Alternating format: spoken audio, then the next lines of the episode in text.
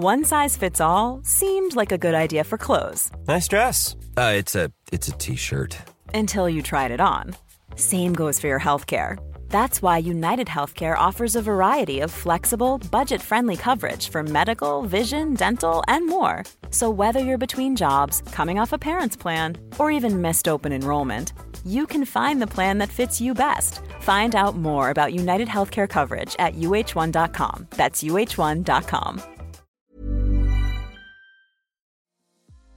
Hoy hablamos sobre infertilidad. Invité a Guadalupe y Rebeca, creadoras de Infértil, para conocer sus historias y cómo han navegado este diagnóstico. ¿Qué es la infertilidad? ¿Cuáles son los efectos emocionales que trae este diagnóstico? ¿Cómo lidiar con la presión social y las expectativas relacionadas con la maternidad? Esto y más en este episodio.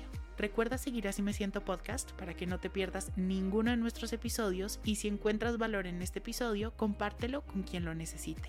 Bienvenidos, bienvenidas y bienvenides. Hola Juanjo, mucho gusto. Yo soy Guadalupe. Yo soy Rebeca. Primera pregunta que siempre hacemos en Así me siento, súper obligada, es cómo se sienten hoy, cómo están. Pues yo hoy descansé.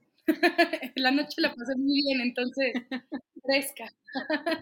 muy emocionadas, desde ayer estábamos como este, planeando todo el, el podcast y de qué vamos a hablar, qué va a pasar.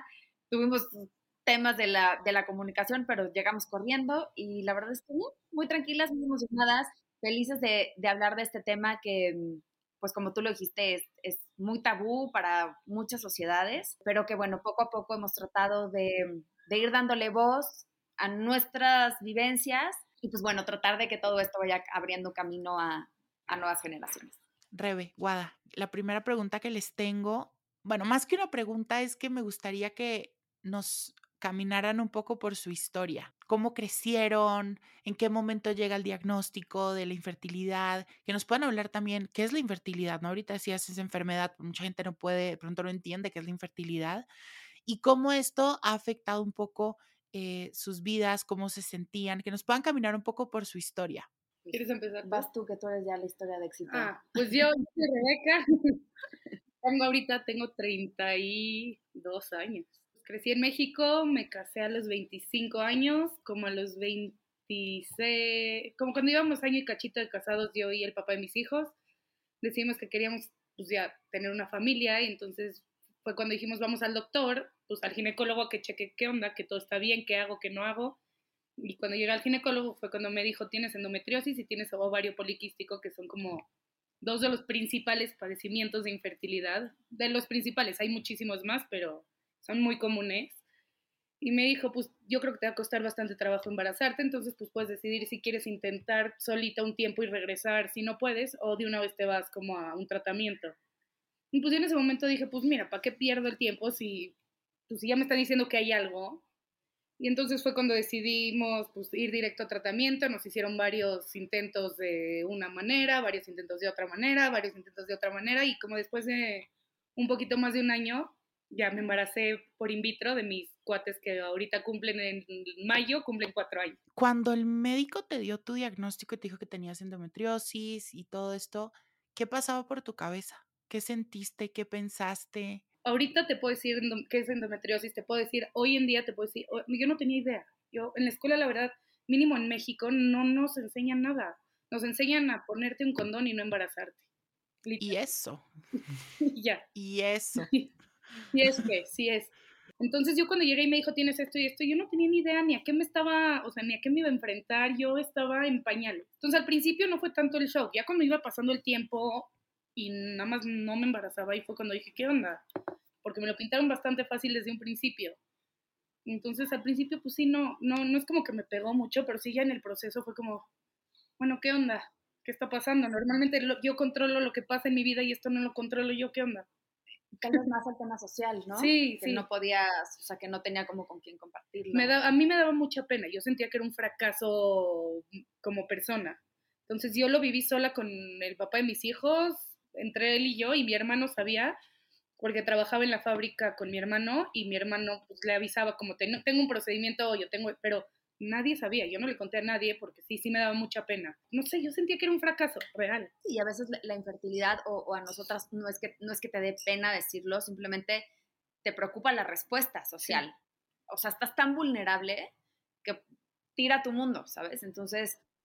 Sí, te destrozan en una frase. Sí, en esa parte creo que, que por eso es tan tabú, ¿no? Porque la, la, sociedad no está cómoda con estos temas y entonces es como, pues me lo quedo yo y vivo todo mi proceso sola, pues como pueda, o, o como esta, esta cosa que dicen, hasta las 12 semanas no digas este, si estás embarazada, porque si lo pierdes, pues eres tú con tu dolor y tú con tus lágrimas y tú con, con el a ver si existió. Y entonces como, híjole, qué difícil, ¿no? Qué difícil para nosotras contener tantas cosas. Sí, todas los, como los, los, las barreras que nos ponen en cuanto al tema de pues todo, de fertilidad, de tener hijos. O sea, te juzgan desde que no tienes hijos chicas hasta que les diste menos de seis meses a tus hijos pecho. Te juzgan de todo. Es durísimo y es durísimo estar en un proceso que no está en tu control, haces todo lo que puedes, como Guadalupe ahorita les va a contar, cambias tu alimentación, o sea, tu vida gira alrededor de ese, de ese tema, de ese deseo. Cambias todo, haces todo y todavía la gente te juzga, te, te opina, te comenta y tú así como, híjole. Estoy haciendo lo mejor que puedo. ¿Y tú, Guada? Cuéntanos. Yo, eh, pues bueno, yo soy Guadalupe, tengo 38 años y yo empecé hace dos años, bueno, no, casi tres, con mi novio, igual un proyecto, pues ya me quiero embarazar, yo ya pues empecé como a los 36 años, no jalaba, no jalaba, seis meses, ya sabes, de que ten relaciones hoy, córrele, sube las piernas, compra la prueba de ovulación, porque también eso se vuelve un estrés cañón, ¿no? O sea, nunca nadie te dice cómo sí embarazarte, siempre es todo, cómo no, cómo no, cómo no, y a la hora que sí quieres, es empieza a conocer tu cuerpo, empieza a entender que realmente eres fértil una semana al mes y 24 horas en lo que está el lobulito, o sea, un caos total, ¿no? Pero bueno, total, no jaló. A los seis meses nos vamos a hacer este, algunos estudios. Mi ginecóloga siempre fue de todo está bien, todo está bien, todo está bien. Yo no tenía nadie cercano que hubiera pasado por esto, no tenía a quien preguntarle.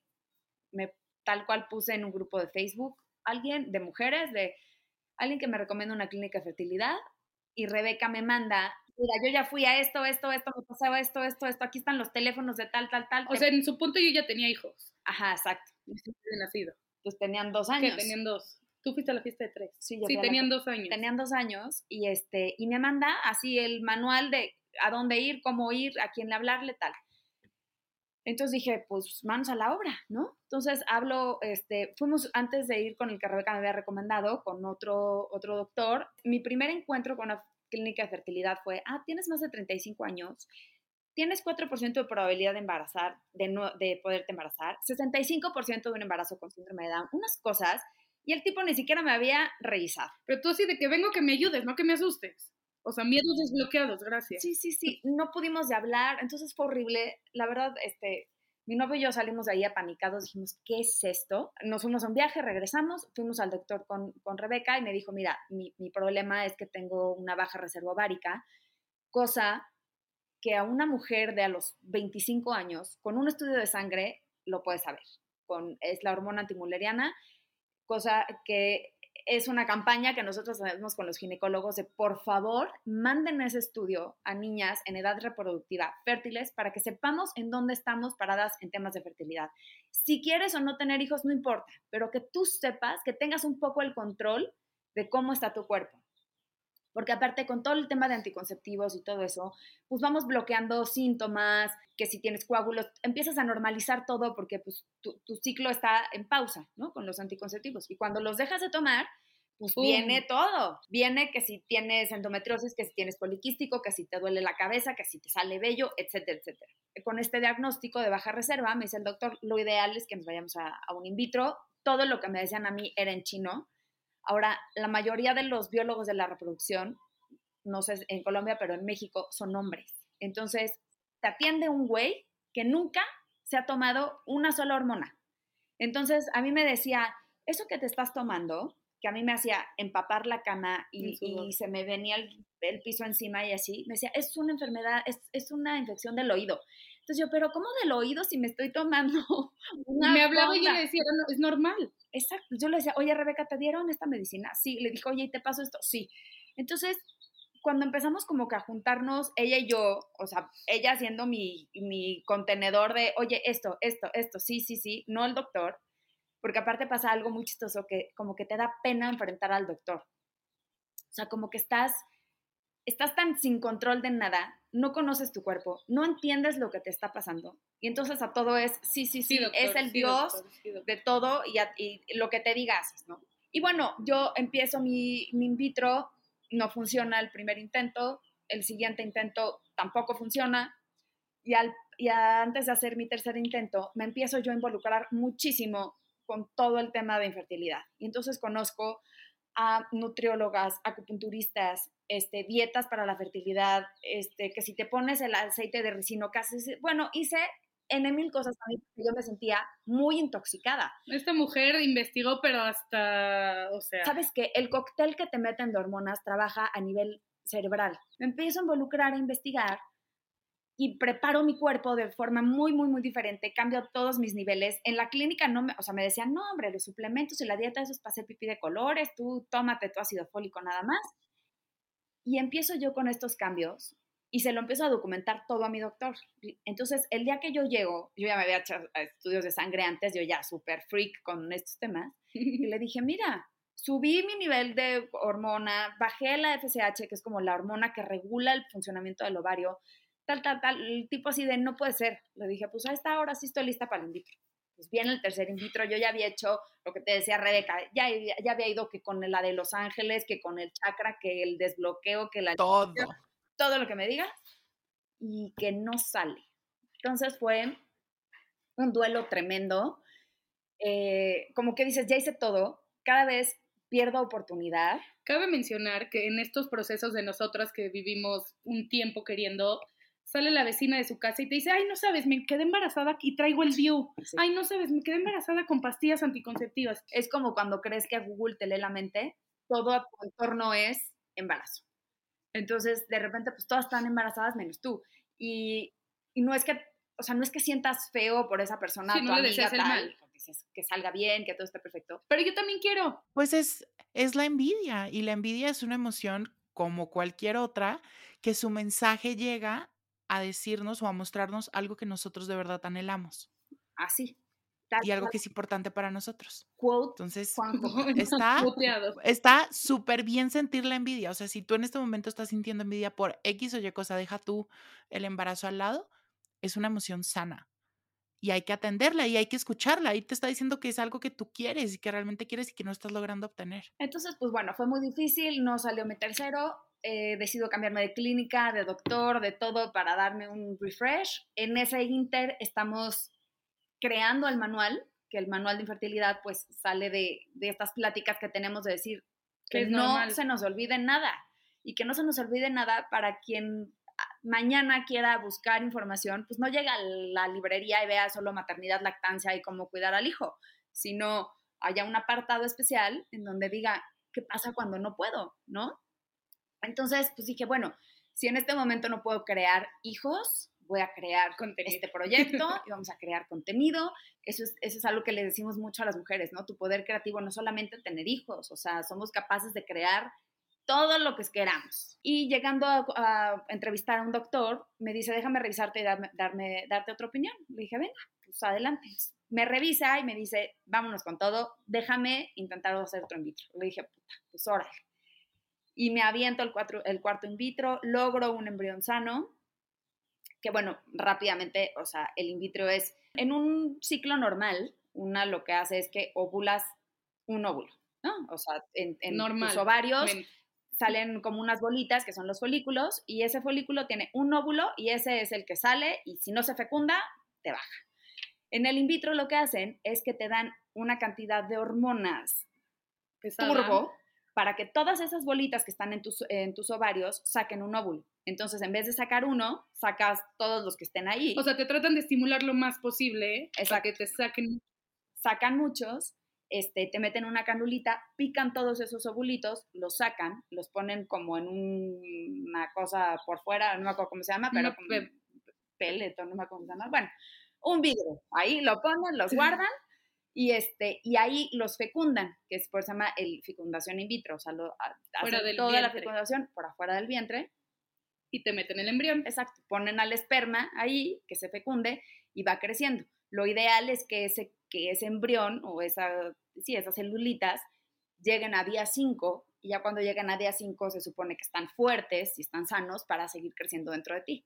Entonces lo ideal es como, ya llegamos a día 5. Entonces llego a día 5, va para adentro el embrión y pues pasan los 11, pasan 10, 15 días más o menos de que te toman una, una muestra de sangre que se llama la beta espera.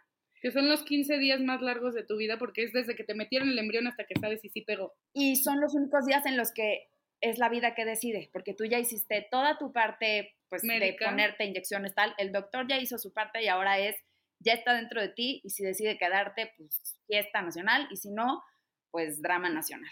Y pues el mío fue drama nacional.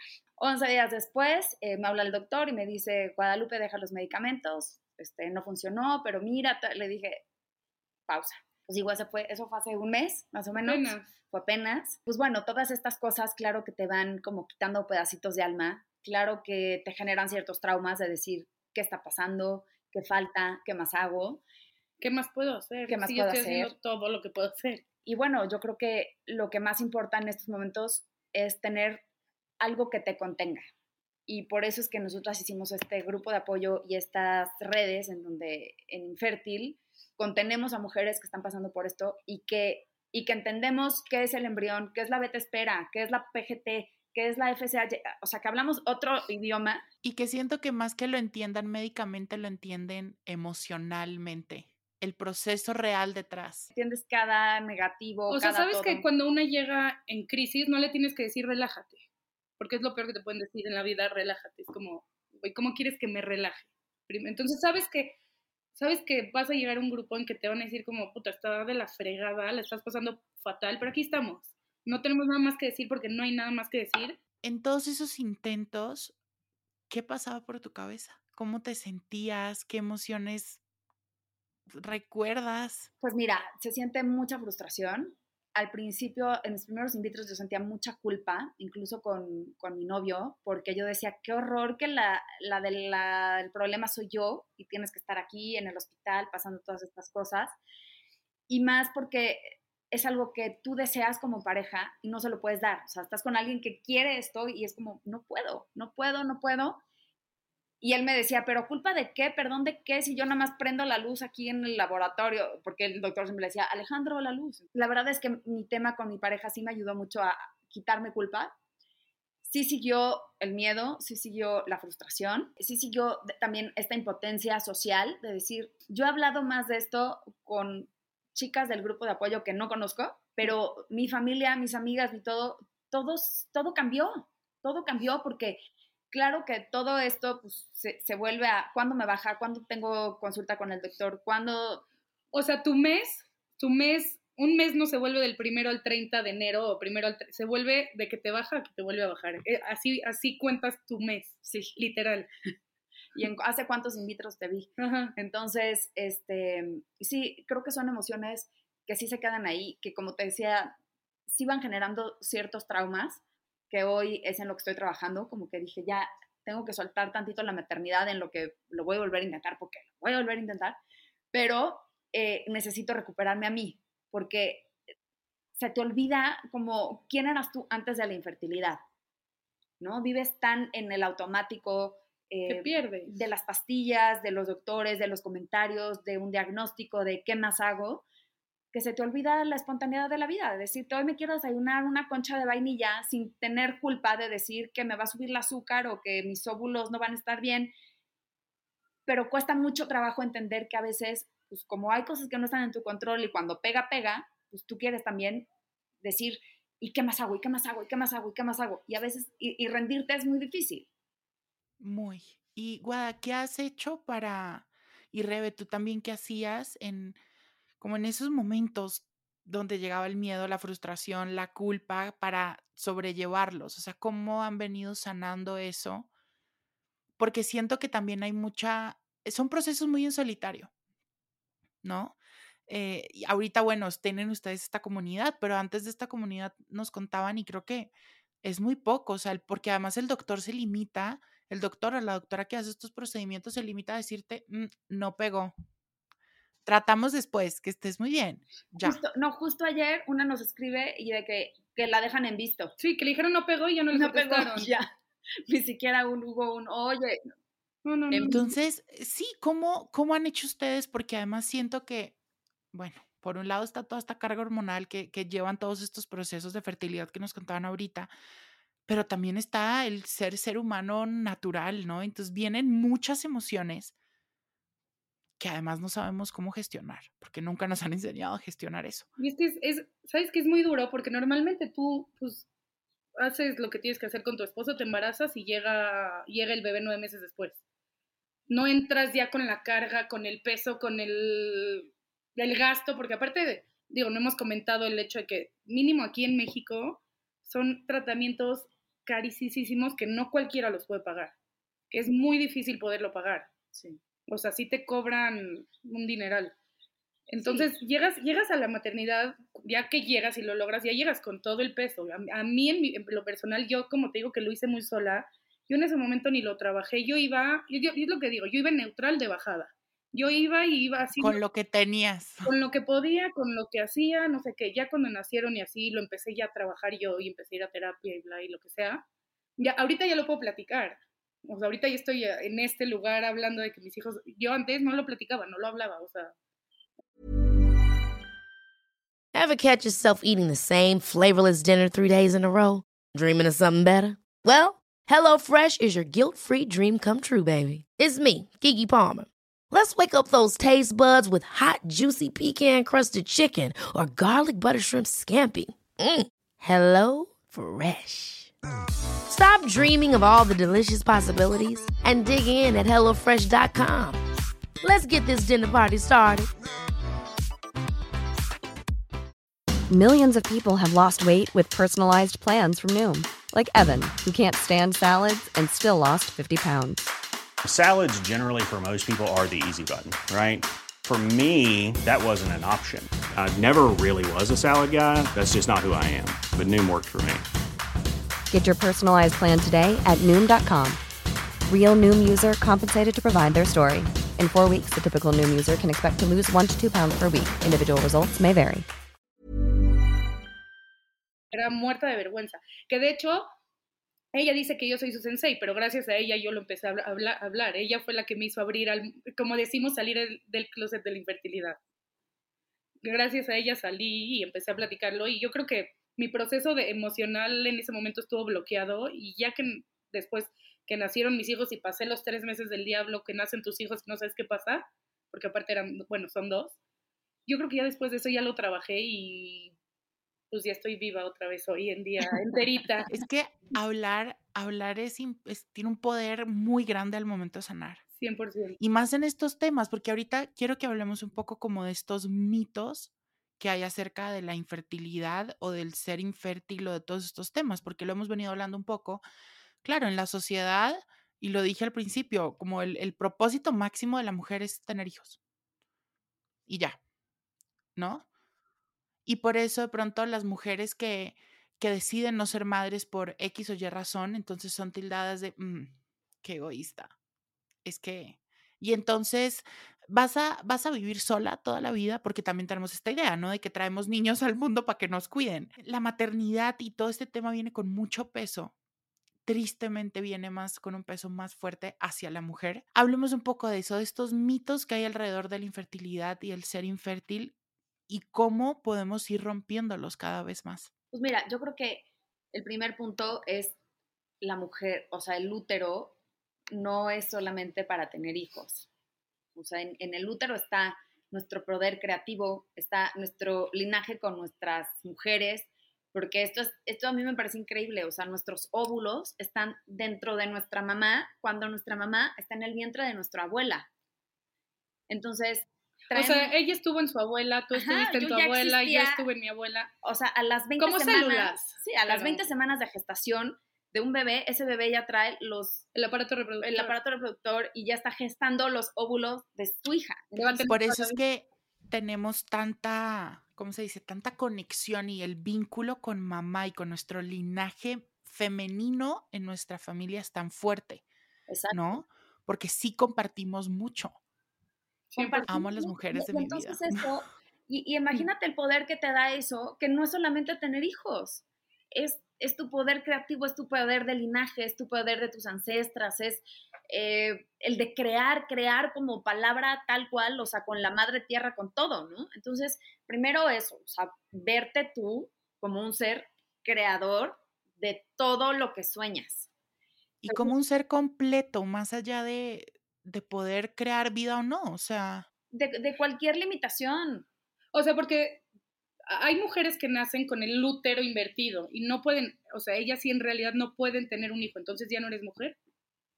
Como, como no puedes tener un hijo, ya no eres una mujer completa. Sí, yo creo que un mito también muy grande es ese, el, el, el estereotipo y lo que pensamos que es ser mujer, que creo que eso hay que repensarlo. Y yo lo, lo, he hablado en algunos episodios, yo siempre he traído esto porque, bueno, me he informado un poco en temas de diversidad y de inclusión. Pero, por ejemplo, las mujeres no son solo las que menstruan. Afuera hay mucho tipo de mujeres. Y no solo las hace el ser mujeres por menstruar. O no solo eres mujer si traes vida al mundo. Eso es importantísimo. Digo, y, y eso, y eso que dices se da en, en, las diferentes formas también que tenemos de ser mamás. Porque hay muchas mujeres que hoy buscan un vientre subrogado o que buscan una, una eh, donación de óvulos o que adoptan niños y eso las hace mamás también. O sea, no, no tiene que a fuerzas ser una cosa que crece dentro de ti, porque, a ver, hemos romantizado mucho todas estas cosas. Hemos romantizado esta parte en la que tienes relaciones con tu esposo y entonces una ya semillita, la semilla no y ya estás embarazada. Pues, ¿qué crees? Que no. Hay veces que no, no es así. Y hay veces que también, pues, vas a tener que que acudir a un banco de espermas porque quiero ser mamá soltera. Y o yo tengo bien. una amiga que tiene, que son dos mujeres y tuvieron a su hijo y es hijo de las dos. Sí. Y una no se embarazó y sigue siendo mujer y mamá. Sí, entonces eso también es muy importante. A ver, sabemos, saber que hoy esta parte en la que podemos tirar estos tabús nos da a nosotras la opción y a entender que tenemos miles de formas de ser mamás, de, de lo que quieras, ¿no? O sea, del perro, del niño, del sobrinito o del subrogado, de lo que quieras. Y todas están bien. Otro mito muy grande que yo me sé de la infertilidad es, si te relajas te embarazas. Estas frases sociales terribles, este, que no tienen ni idea de por lo que nosotras hemos pasado, en donde te dicen eso, de relájate o vete a es vacaciones. que estás muy estresada. O estás muy estresada. A ver, entiendo, Entonces, sí, entiendo que hay cosas que sí te afectan porque pues, vivir en el estrés, claro que tiene eh, cosas que implican alguna, no sé, sí, o sea, una carga en el cuerpo. o cosas así pero de ahí a que eso resulte un embarazo, y es lo que, lo que comentábamos al principio de la infertilidad, en la mayoría de las veces, y te voy a decir un 90%, es una enfermedad. La infertilidad no es que yo sea una mujer infértil, yo soy fértil como la tierra, pero padezco infertilidad. Y entonces al padecer infertilidad, pues tengo cura, por supuesto. Ah, ya, no es esterilidad, es infertilidad. Exacto. Esterilidad es que no puedes tener hijos. Bueno, me parece súper buena esa, esa distinción que están haciendo porque miren que sí creo que es una idea. Yo, antes de investigar todo esto, también lo pensaba. Infertilidad es quien no puede tener hijos. Punto. No. Eso es ser estéril. La infertilidad es solo que hay ciertos bumps en el camino que pueden hacer que sea un poco más complicado, pero se puede llegar a lograr. Exacto. Normalmente la infertilidad es que sí te puedes embarazar, pero que no llega a término. Entonces, eh, ese que no llegue a término es saber por qué. Entonces ahí es en donde salen Te todas ayudan. estas cosas, que los diferentes padecimientos, ¿no? Hay otros que son temas de la sangre, hay mil, mil, mil cosas que afectan a que la mujer eh, no se pueda embarazar. Y sale mucho ahora de, ay, pero ¿y cómo las mamás tenían tantos hijos y nunca se preocuparon? No habían tantas hormonas. Primero, la mujer se está buscando embarazar después de los 35 años. Sí, antes O sea, eran mamás a los 15. No estamos pensando en la maternidad en prepa. O, sea, en prepa eres muy fértil, tienes tus órganos al máximo esplendor de la vida. Y pues sí, por eso nuestras abuelas tenían 48 hijos, porque de los 15 a los 30 se la pasaban teniendo hijos.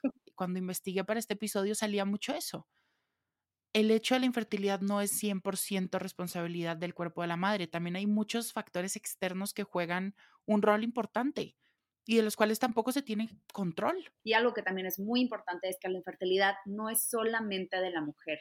Es muy importante y algo que siempre les decimos en el grupo de apoyo es, si llegas a una clínica de fertilidad y no atienden a los dos, o sea, no le piden estudios también al, al- a la pareja, corre, huye como Simba. Porque, los hombres no también está- tienen... Sí, como Simba. y no sabes la cantidad de mujeres que llegan diciendo que no le hicieron estudios al hombre. Y están ellas solas con todo este rollo y pasa y pasa el tiempo y de repente cambian de clínica y el doctor le dice, ¿qué tal si hacemos una este, espermatobioscopía? Y ¡zas! Pero es que ahí, volvemos a lo mismo, Guada, ¿no? Eh, todos estos temas, la responsabilidad socialmente está en la mujer, ¿no? El hombre, el hombre no, además el hombre no habla de eso, porque el hombre ir a checarse si es fértil y a ver cuántas, eso, pues a ver, ¿cómo así? se te cae tu macho. Exacto. Una vez hicimos un, hicimos un live de, de infertilidad masculina y decía el doctor, el primero y el último doctor que visita a un hombre es el pediatra. Y es verdad. O sea, no. Y a veces, y lo que tú dices es verdad, y por eso es tan importante abrir estos espacios de conversación, porque son problemas que pueden ser de ambos géneros, y no eres más mujer o menos mujer por ser infértil, no eres más hombre o menos hombre por ser infértil. Claro o por tener infertilidad, perdón, tener infertilidad, no ser infértil, porque tú no eres tu enfermedad. Eso es importante, como hacer esa distinción que también a los hombres nos puede afectar y que no tiene nada de malo, ¿no? Se puede tratar, se puede hablar, pero hay que abrir estos espacios seguros para hacerlo. Pero ahorita que estábamos hablando como esto de la educación, 100% concuerdo con ustedes. Hace falta educación sexual y reproductiva integral en todo el mundo. Sí, que no te enseñen solo a no embarazarte. Exacto, que no te enseñen a solo como no embarazarte, que no te enseñen a que tu cuerpo solo es para reproducirte, que el sexo solo es para tener hijos y punto, y que nos enseñen además desde un lado de que la, el cuerpo, por ejemplo, que eso sí lo veo más, a la mujer no se le habla que la sexualidad es para que disfrute, también, para que pase rico. Aparte el cuerpo de la mujer a mí siempre se me ha hecho una locura porque además tienen un órgano que es el clítoris, que es exclusivamente para dar placer. That's it. No tiene otra función. Hay un bache muy grande en esta educación y además no nos hablan de las otras formas en las que podemos también ser mamás o ser papás. Ustedes, por ejemplo, cuando se dieron les dijeron no, vez que tienes endometriosis y tienes ovario poliquístico y a ti te dijeron no, mira, no, esto no, no, no va a dar. ¿Ustedes sabían los otros caminos que habían para ser madres o ni idea? Yo conocía el, o sea, el, el, término in vitro porque una prima se lo hizo, pero sabía que se había hecho in vitro y se había embarazado, no, me, no tenía idea ni qué era, ni cómo funcionaba, nada, o sea, yo no sabía que existía la posibilidad de tener hijos de otra manera. También en este camino es muy común que pierdas hijos, que pierdas ah. bebés o que pierdas embriones. Y el duelo gestacional y perinatal también sí que es un proceso solitario. Porque aparte la gente dice como, ay, ni había nacido. Ah, y mi ilusión entonces... Hay una, hay una chava en México que tiene una página que se llama Duelo Respetado, que ella siempre dice, morir más chiquito no es morir menos. Y eso es, es muy complicado de que la gente entienda tu dolor, porque siempre va a haber, es que no te dijo mamá, es que no lo tenías en tus brazos. Somos mamás que soñamos y creemos, y, o sea, somos mamás de un bebé que no vemos. Entonces imagínate cómo está nuestra mente. Y tomamos prenatales y hacemos mil cosas. Entonces, esta ilusión de, es, es como cuando tienes un proyecto de trabajo nuevo o cuando te vas a ir de viaje, simplemente cuando estás reservando los hoteles y todo, toda esa emoción, tú ya estás de viaje, tú estás ya preparando todo, ¿sabes? Y ya te viste caminando en la calle. Y llega el viaje y ya es en chinga y ya como, ah, bueno, pues ya listo, ya pasó. Pero todo el pre es esa emoción de crear, de planear, de y eso nosotros lo vimos así, en una montaña rusa de emociones, de situaciones, de miedos, y a veces la gente es como, híjole, ay, no, pero es que, pues, o, cuando no se pueden embarazar el segundo, ya tienes uno. Es que es eso, en, en dejar ir y en los procesos de duelo no es solo dejar ir la relación, hacer el proceso por la muerte de alguien querido, lo que sea, ¿no? Porque hay millones de formas en las que el duelo puede llegar, pero es también dejar ir muchas promesas, dejar ir ideas y sueños que no se cumplieron y que no se van a cumplir por un momento, o sea, es un proceso muy duro y la falta de empatía es... Eso, ese, eso, e, eso que acabas de decir, es la falta de empatía. O sea, yo cuando me embaracé, a mí, mi, mi embarazo fue, me pusieron tres embriones, cosa que es ilegal, por lo visto. Me voy enterando unos años después. Es que en México no está regulada la reproducción asistida, entonces cada doctor, cada clínica puede hacer lo que quiere. Hay países como en España, en Estados Unidos y algún otro, no sé bien, eh, que sí tienen un esquema en donde no te pueden poner más de un óvulo o, hay medicamentos que no, o sea, que no te ponen. En México, lo que quiere el doctor. Es lo que quiere el doctor. Entonces a mí me pusieron tres y me dijo el doctor, te voy a poner tres y si pegan los tres te saco uno. Y yo en mi urgencia fue como, ok, firmo, firmando hojas. Me pegan los tres, te tengo que sacar uno. Y yo, ¿no? A mí no me sacas uno. No, sí, te tengo que sacar uno porque es peligroso, ¿no? Tú firmaste aquí que te tengo que sacar uno. Gracias a Dios, entre que sí que no, lo perdí solito. O sea, solito se salió. Dijo, si a mí me van a sacar, me salgo solo. Pero entonces yo pues empiezo a platicar que estoy embarazada, que son cuates, y la gente, ¿y fue tratamiento? Oye, cuando tú me dices estoy embarazada de un bebé, no te pregunto si le hiciste misionero a un perrito. O sea, o sea, esa es una frase, por favor, que la tenemos ya anotada en el manual de qué contestar cuando te están preguntando si es por tratamiento. O sea, yo no sé si era porque yo en ese momento estaba muy así ya y ya no quería, pero a mí me, o sea, a mí me pregunta, o sea, en vez de decirme felicidades de tus bebés, y fue tratamiento y yo así de puta madre. Y me encanta que hables de esto porque era mi segunda pregunta. También hay mucho estigma afuera con los niños que nacen por estas maternidades asistidas, ¿saben? Como está esta idea de, ah, ¿eres un niño frasco? Mis hijos son hijos niños frascos. O sea, qué falta de respeto respeto. El frasco, el, probeta también. Ajá.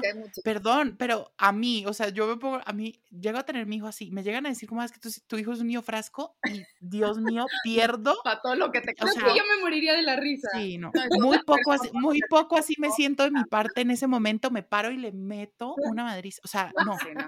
Que falta respeto. Sí, yo luego me río mucho. estigma, sí hay mucho estigma de eso. Aparte, a ver, sí, sí hay como efectos secundarios que pueden haber a las mamás que tenemos hijos por in vitro. Muchas veces es que tienes preeclampsia. Que yo, tuve preeclampsia. Que es prematuro.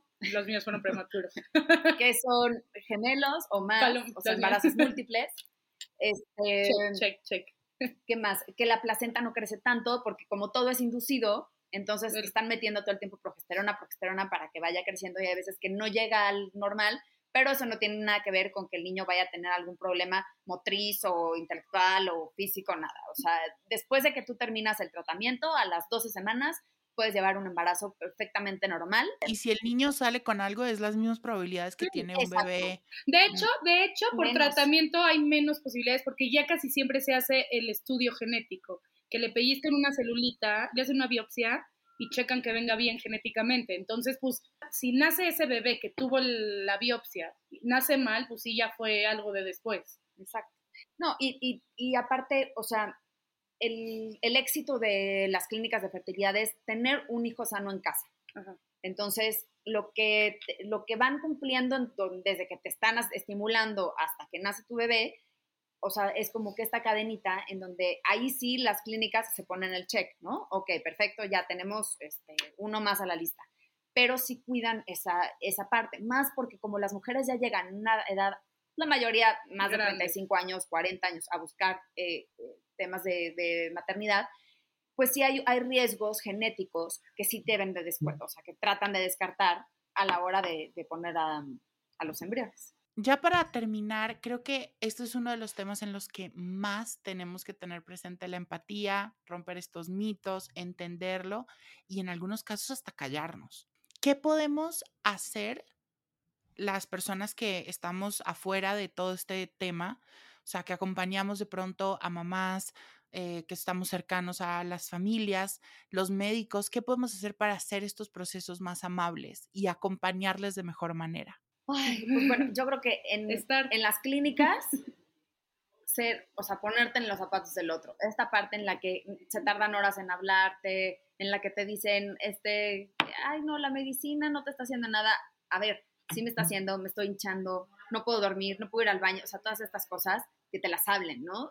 Tratar de ver la infertilidad como una forma integral, o sea, si es tu mente, si es tu cuerpo, eh, si, esto, si son tus emociones, o sea, todo, todo esto es un cúmulo de situaciones que te va a hacer llevar un proceso mucho mejor.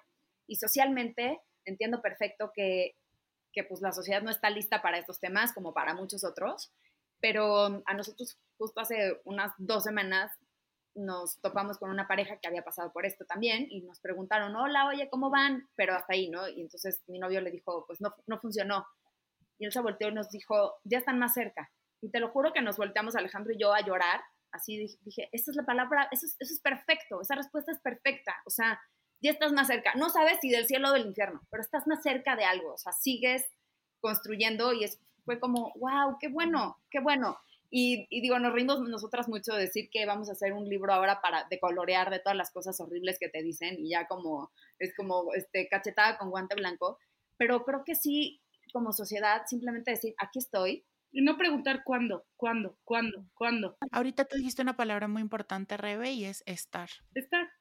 Con estar. No tienes por qué comentar, no tienes por qué pedir, exigir o decirle a la otra mujer que tienes al lado de cómo tiene que vivir su maternidad o cómo tiene que llevar a cabo sus cosas. No, estar. No tienes que hacer más, informarte, creo que también es muy importante. Informarse de estos temas, entender la realidad. Hoy creo que les, les hemos contado mucho de cómo se vive desde ellas dos que han vivido estos procesos y los están viviendo y entender que no es, ah, no puedo tener hijos, ok, no, es un proceso muy complejo, que trae muchas cosas, entonces ser también compasivos y empáticos con esas personas. Y también un tema importante creo que puede ser también empujar la conversación. Hay que abrir esa conversación, ¿no? Ahorita hablaban de, no, qué pena, pues trae mucha pena, trae mucha vergüenza frente a la familia o eso. Creo que la mayor revolución que podemos tener en esos temas es hablarlo con naturalidad y, decir las cosas como son. Si a la persona le incomoda, si a la persona, mm, ¿cómo así que no puedes? ¿Cómo así que tu hijo va a ser niño de frasco, como decían? niño de frasco. La incomodidad es de la otra persona y quien tiene que trabajar en eso es de la otra persona, no tú súper importante dar voz a estas cosas, darnos espacio. Agradecemos muchísimo, Juanjo, que primero que nos hayas buscado, que, te hayas interesado por este tema, que en México no hay, no, existe. No, tenemos un lugar para hablar, no, no hay un lugar en donde te contengan, en donde te sientas como en, esta tribu, ¿no? Entonces, la verdad es que agradecemos muchísimo este espacio para darnos voz a nosotras y a todos los que están pasando por esto. Sí, a todos los que están pasando por esto y que lo que más queremos es que si les toca vivir esto, que estén informadas, que recuperen el, poder de su fertilidad, que se involucren en el proceso. Y que no estén solas. Y que no estén solas. Todos los links de Guay de Rebe y de su comunidad lo van a encontrar en el caption también de este episodio. Más contenido en mis redes sociales para que puedan acompañar este episodio. Y de verdad que yo siempre les pido que compartan los episodios porque es la única forma en la que podemos crecer esta comunidad, pero este episodio sí les pido que lo compartan y le hagan mucho ruido, porque además no hay episodios en, las plataformas de streaming de este tema. Entonces es importante que lo escuchen más y más personas. Gracias. Así, gracias me, así me siento, así me siento. Así me siento, me encanta. Gracias por acompañarme.